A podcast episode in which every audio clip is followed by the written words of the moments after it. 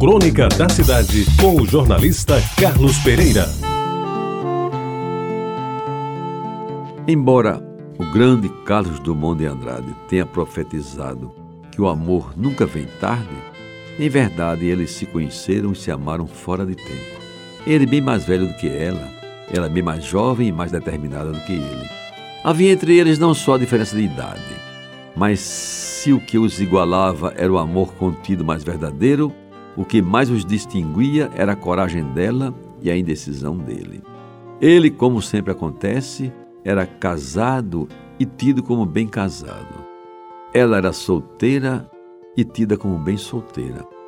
Moravam na mesma cidade, em bairros diferentes, e não se sabe como se conheceram. Sabe-se isto sim, como conseguiram ocultar por tanto tempo e de tanta gente aquele amor que, por proibido, sempre foi escondido. Dele sabiam os dois e muito pouca gente. Eu diria que no máximo umas quatro pessoas, dentre elas um padre e um médico, ambos com solenes votos de silêncio sobre aquele assunto. A cidade pequena, porém, desconfiou daquela amizade, que, por maiores cuidados que se tivesse, sempre deixava transparecer algo além das medidas normais de simples conhecimento entre as duas pessoas. Os comentários, nem sempre feitos com discrição, apareceram, mas os dois, muito na sua, sempre fizeram de conta que não era com eles, e assim foram tocando suas vidas.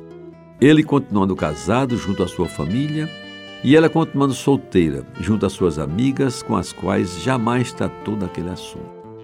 Um dia qualquer, meus amigos, ela conheceu um jovem de sua idade por quem se apaixonou. Ele de repente apareceu com a aliança na mão esquerda sem ter passado pela mão direita. Foi um zum zum na cidade e os fofoqueiros de plantão não quiseram acreditar. Como então aquele amor escondido de muitos, sabido de alguns, admirado por todos, podia assim tão de repente acabar sem que algo mais consistente tivesse ocorrido?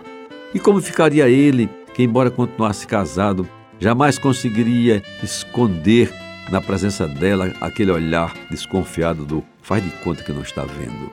E como estaria ela agora casada diante de um novo e decidido amor? Poderia esconder por toda a vida que tinha vivido uma linda história de amor, como aquelas que só acontecem nos filmes de Hollywood? Enquanto os dois estiveram casados, a vida continuou. Eles já tiveram seus filhos, ela agora tinha os seus. Dizem que nessa época eles jamais se viram, sequer se telefonaram. Mas aí aconteceu o inesperado. Como nos dramas shakespearianos, ela perdeu o jovem marido e ficou viúva. Ele soube, mas não teve coragem sequer de ir ao velório, muito menos à missa de sétimo dia. E foram tantos os sétimos dias que a cidade praticamente os esqueceu. Somente depois, muito depois, os comentários voltaram quando, no obituário do jornal mais lido do lugar, se informou que ele, após um período de agonia, havia falecido. E ela sequer pôde ir ao seu enterro, pois da morte dele nunca tomou conhecimento. Já não lia jornal, já não conseguia mais ouvir rádio, muito menos ver televisão. Uma semana depois, ela também morreu. E dizem os mais afoitos que eles finalmente foram se encontrar no céu, que é o lugar definitivo de todos, a morada do Senhor e dos amores verdadeiros. Lá certamente o amor jamais será proibido. Você ouviu Crônica da Cidade com o jornalista Carlos Pereira.